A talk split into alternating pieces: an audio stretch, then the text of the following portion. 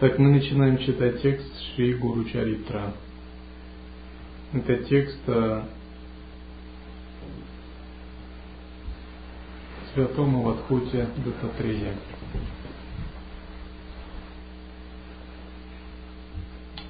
Он изложен в виде разных историй и рассказов, которые передаются о различных воплощениях Дататреи. Как вы знаете, Дататрея считается воплощением Брахмы, Вишну и Шивы. Есть его воплощение как Шрива Лапха, другое воплощение его как Шрина и Симха Сарасвати. И первая история называется «Гуру Сидхамуни дает даршан на Мадараку». Здесь рассказывается об одном из йогинов, которого звали Намадарак. И однажды Намадарак был в подавленном настроении, потому что он потерял все свои опыты и достижения.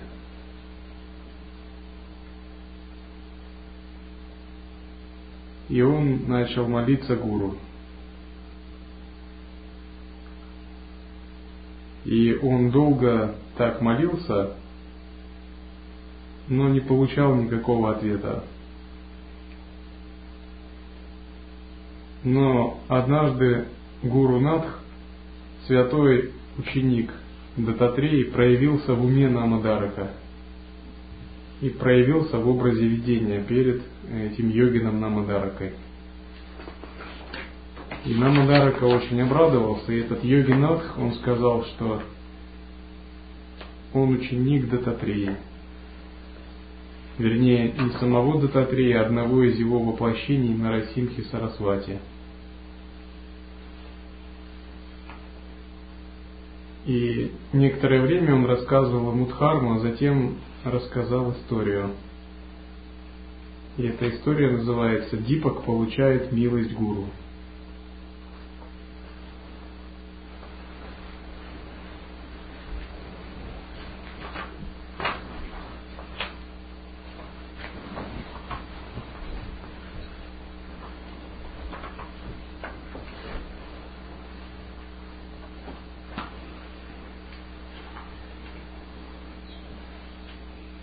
И мы будем читать а, выдержки из Гуру Чаритри, описывающие эти истории, рассказанные разными воплощениями Дататрии.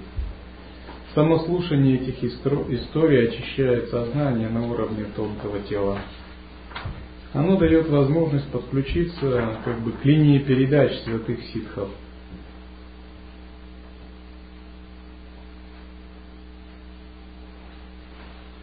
А Брахма сказал, тот, кто изучает религиозные практики под руководством гуру, освобождается от мирской жизни. Если он служит гуру с преданностью, он получит все, что ни пожелал. Затем он стал рассказывать историю о преданности гуру. На берегу Гадавари стоял Ашам Риши Агнираса. Там Риши по имени Вида Дарма сын Пайлы, практиковал аскезу. Одного из его учеников звали Дипак. Дипак служил гуру великой преданностью. Однажды, чтобы проверить своего ученика, Ведадхарма сказал, «Я совершил множество грехов в моем прежнем рождении. Проводи меня в каше» я не достигну освобождения до тех пор, пока не смою все мои грехи с помощью медитации и религиозных занятий там. Это из-за моих грехов я получил неизлечимую болезнь. Дипак отвел гуру в каше и верно служил ему. Он совершил омовение в Маникакарника, совершил богослужение Вишванатху, а затем служил гуру с великой преданностью. Но болезнь Ведадармы возросла. Возросла так сильно, что его тело...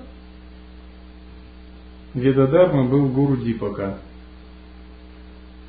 И несмотря на то, что он был гуру и, как бы казалось, должен был контролировать свою прану и исцеляться силой медитации, он не мог этого сделать в силу предыдущей кармы. То есть была какая-то сила, превосходящая его. И Дипак попросил каким-то образом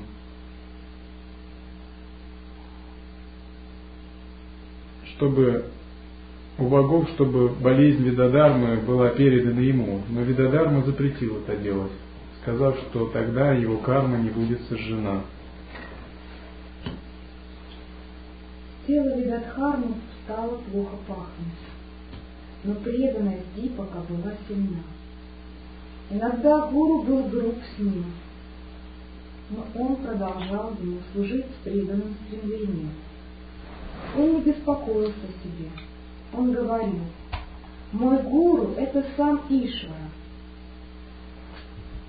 Довольный его твердой и непоколебимой преданностью своему гуру, Каши Вишванат появился перед Дипаком и велел ему просить награду. Каши Вишванатх – это живущий в той местности или как бы проявленный в той местности божество в облике повелителя Вселенной – то есть изначальный владыка Вселенной, то есть одно из воплощений великого Бога. Дипак сказал, я не могу просить тебя о чем-нибудь без разрешения моего гуру. Затем он спросил гуру, может ли он просить Вишванатха излечить его болезнь в качестве награды, и Видадхарма сказал, я должен страдать из-за моих грехов. И если я получу награду от тебя, мои грехи не будут смыты, и я не получу освобождения. Поэтому Дипак ответил Вишванатху, я не хочу никакой награды, потому что мой гуру не хочет этого. Вишванат был удивлен такими словами Дипака. Отправился на Вайкунту и рассказал Вишну обо всем. Обо всем, что произошло с ним. Тогда Вишванат и Вишна оба направились в Каши. Вишна сказал Випаку.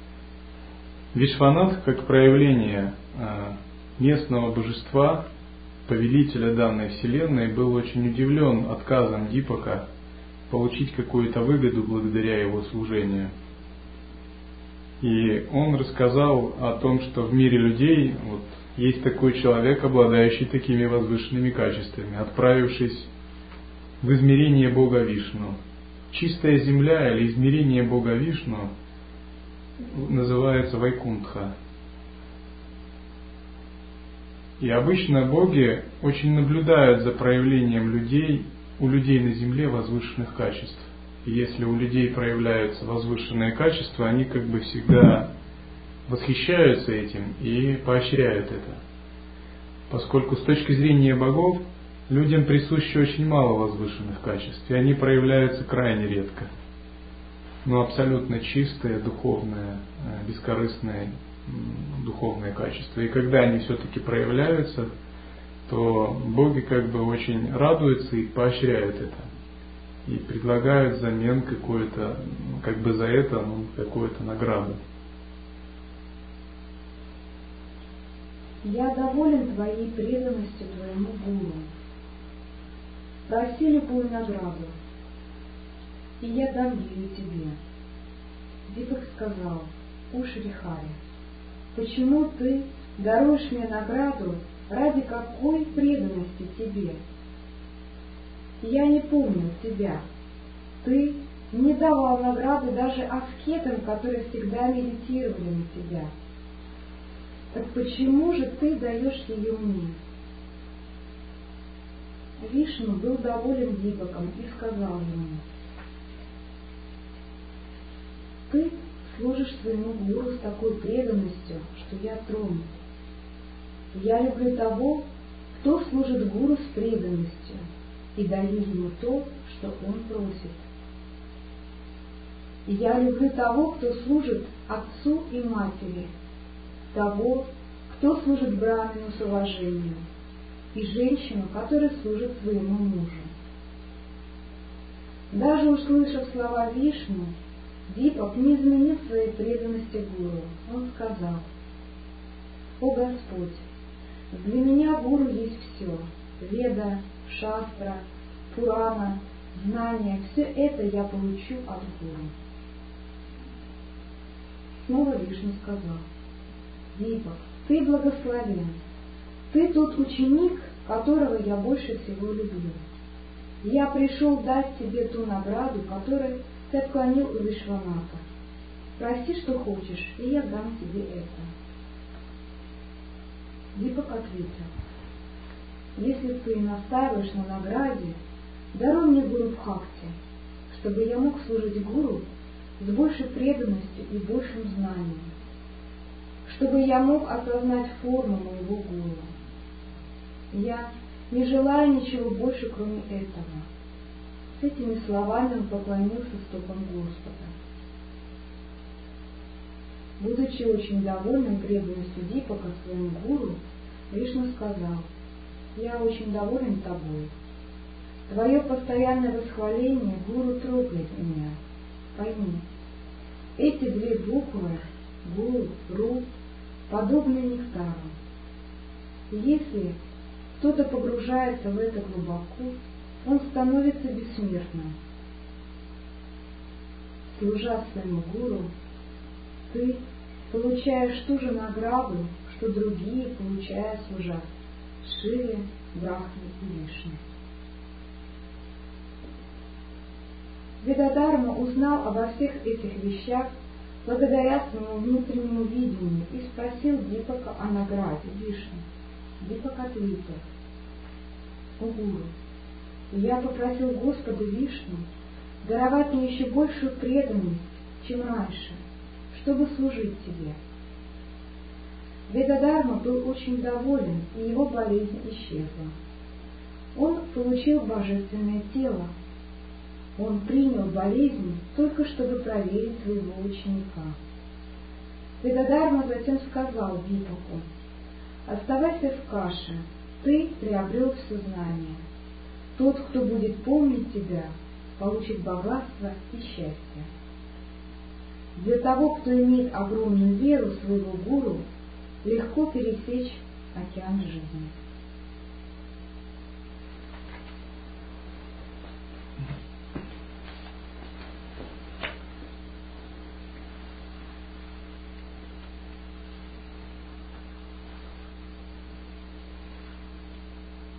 Дипак служил гуру с большой преданностью. Это означает, его сознание постоянно было погружено в бхаву.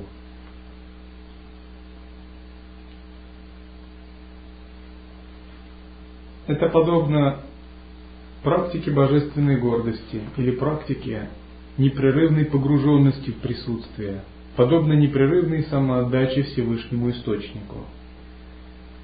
Бхава на самом деле это самое главное – персонификации, то, на что она направлена, на божество человека в облике гуру, на непроявленное и безличное, не имеет значения по сравнению с самой Бхавой, потому что Бхава пронизывает все. И поскольку Дипак был непрерывно погружен в такую Бхаву и Маха-Бхаву, то даже боги это заметили – но когда Бог общается со смертным, Он всегда что-то дарует ему, поскольку свойство богов – даровать, одаривать, покровительствовать. Но Дипак проявил настолько возвышенные качества и настолько глубокую погруженность в Бхаву, что он даже не был заинтересован в каком-то э, личном эгоистичном подарке – и он попросил не для себя, а для гуру, а затем попросил еще большую бхаву, то есть еще больший принцип преданности. Что это означает? Он не прельстился а, какими-то достижениями ситхи личностного плана. Он попросил на самом деле самое высокое.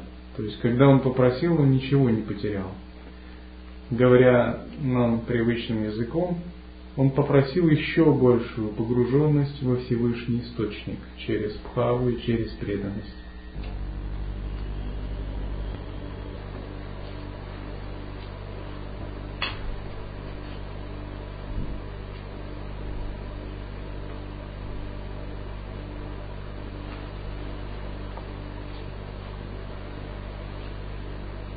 Следующая история называется Амбариша и Дурваса.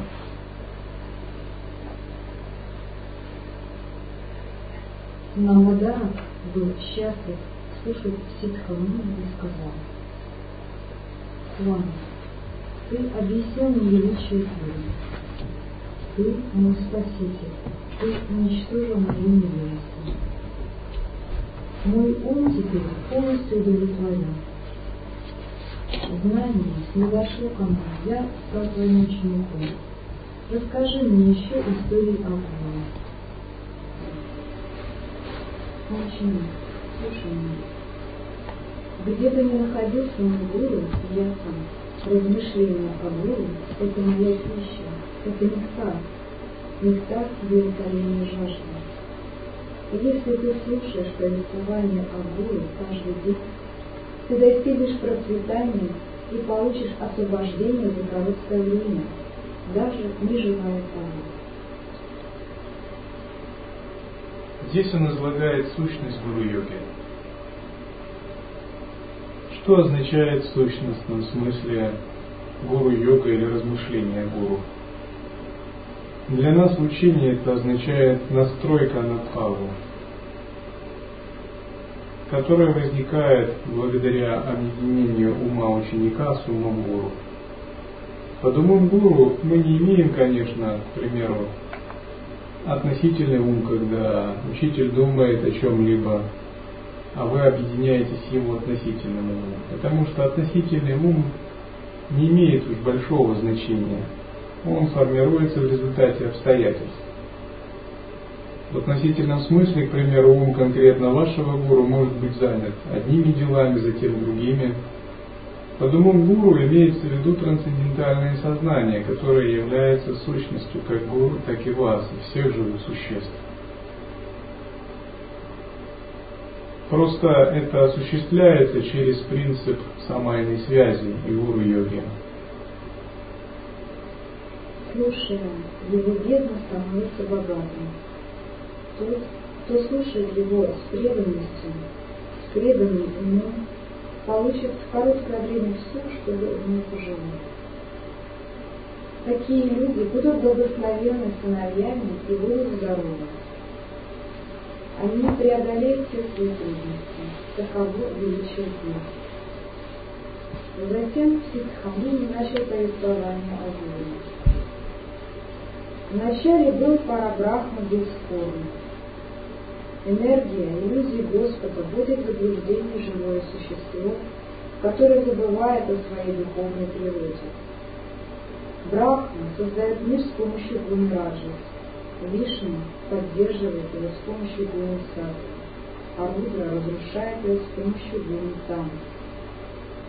Несмотря на то, что три мукти выглядят разными, на самом деле они одно в разных формах.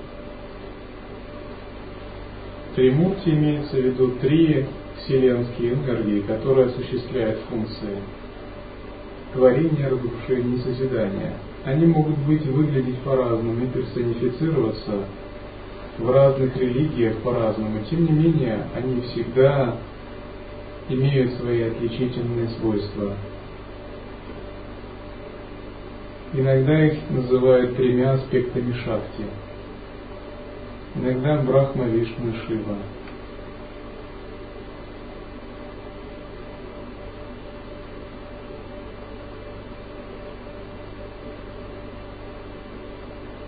Время от времени они воплощаются на Земле. Эти аватары учат человечество тому, что Бог заново, заново устанавливает дхарму, праведность, справедливость и устраняет несправедливость, время от времени появляется на Земле в различных воплощениях. Что означает аватары? Аватары означают Высокие духи или души божеств, которые имеют непосредственную погруженность во Всевышний Источник и полное единство с Ним. Они рождаются в чреве или в лоне, минуя обычные кармы людей. Их рождение полностью чистое, тело отмечено благоприятными знаками. Они рождаются с определенной миссией, которая создается в более высоких мирах. Эта миссия проявляется с самого детства. Они отличаются от обычных людей тем, что у них нет обыденных желаний.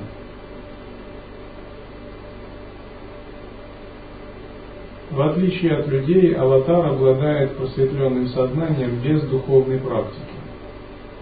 Его сознание изначально просветлено, и он не отождествляет себя с человеческой формой, расой и телом.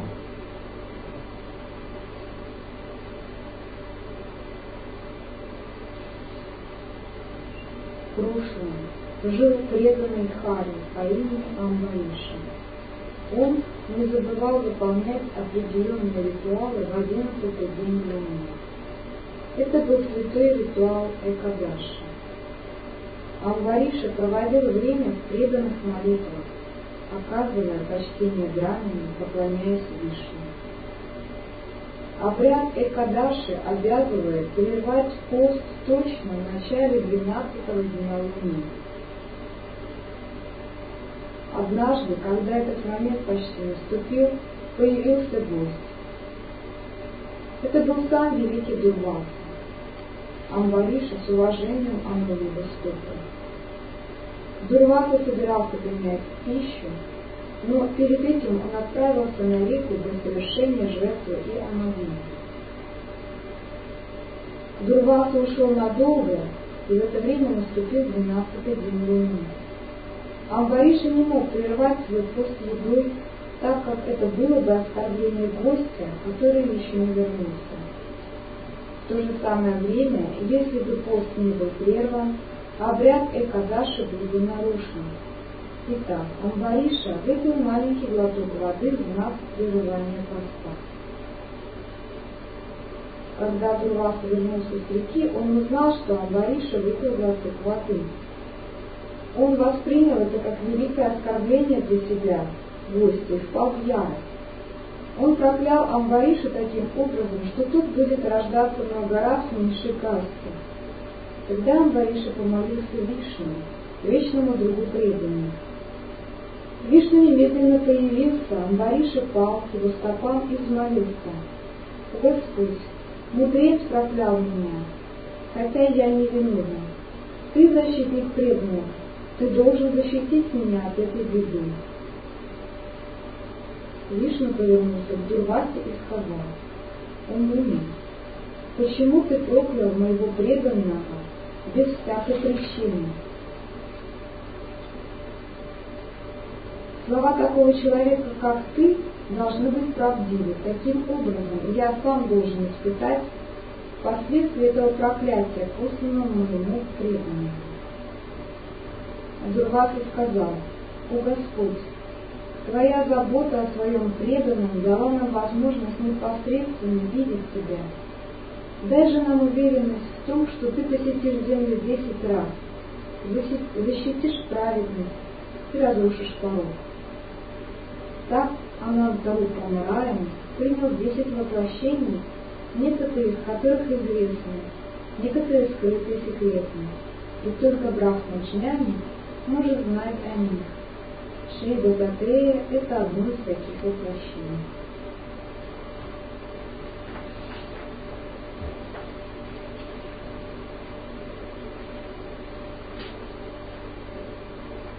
Дурваса Муни известен как сих, который очень вспыльчивый, легко упадает в ярость. Он бессмертный, но он как бы использует гневные практики и живет как бы в гуне раджас. Поэтому часто в историях описывается, как легко его выводили из себя, а следствием он мог очень легко как благословить, так и наслать проклятие. Он считается как бы аватаром Шивы, поскольку он использует именно тамасичные или гневные практики. Но здесь Амбариша не был виноват, потому что он выполнял магическую практику поста во время Дня Луны. Но поскольку Дурваса Муни был его гостем и святым, по этикету общения со святыми он не должен начинать принимать пищу раньше него. И Амбариша пошел как бы на компромисс. Он не принял пищу, а выпил всего глоток воды. Но благодаря своим мистическим способностям Дурвас и это узнал. И пришел в ярость из-за этого. И все равно проклял Амбаришу. Когда Амбариша, будучи практиком Вишну, обратился за помощью к своему божеству-хранителю, то Бог Вишну отозвался и упрекнул Дурвасу. Но на самом деле потом выяснилось, что Дурваса с самого начала знал, как развернется событие. Это была его как бы игра, лила. Он сделал это сознательно, чтобы выманить Бога Вишну и чтобы Бог Вишну мог воплотиться. То есть он создал Санкальпу, чтобы была какая-то побудительная причина, чтобы Бог Вишну мог получить тело и чтобы он мог облагодетельствовать землю своим посещением. И поскольку Вишну трудно было как-то другим способом вызвать, Дурваса прибегнул к такой игре. То есть на самом деле это не было его каким-то невоздержанием, бесконтрольным проявлением чувств. Поскольку ситхи никогда не проявляют чувства бесконтрольно, даже если это гнев. За этим есть какой-то скрытый смысл. То есть это игра, недоступная человеческому осмыслению она основана на мудрости Дурвасы и понимании тонких законов. Дурваса сказал, благодаря тому, что ты заботишься о своем преданном, нам выпало счастье посмотреть на тебя и получить твои благословения.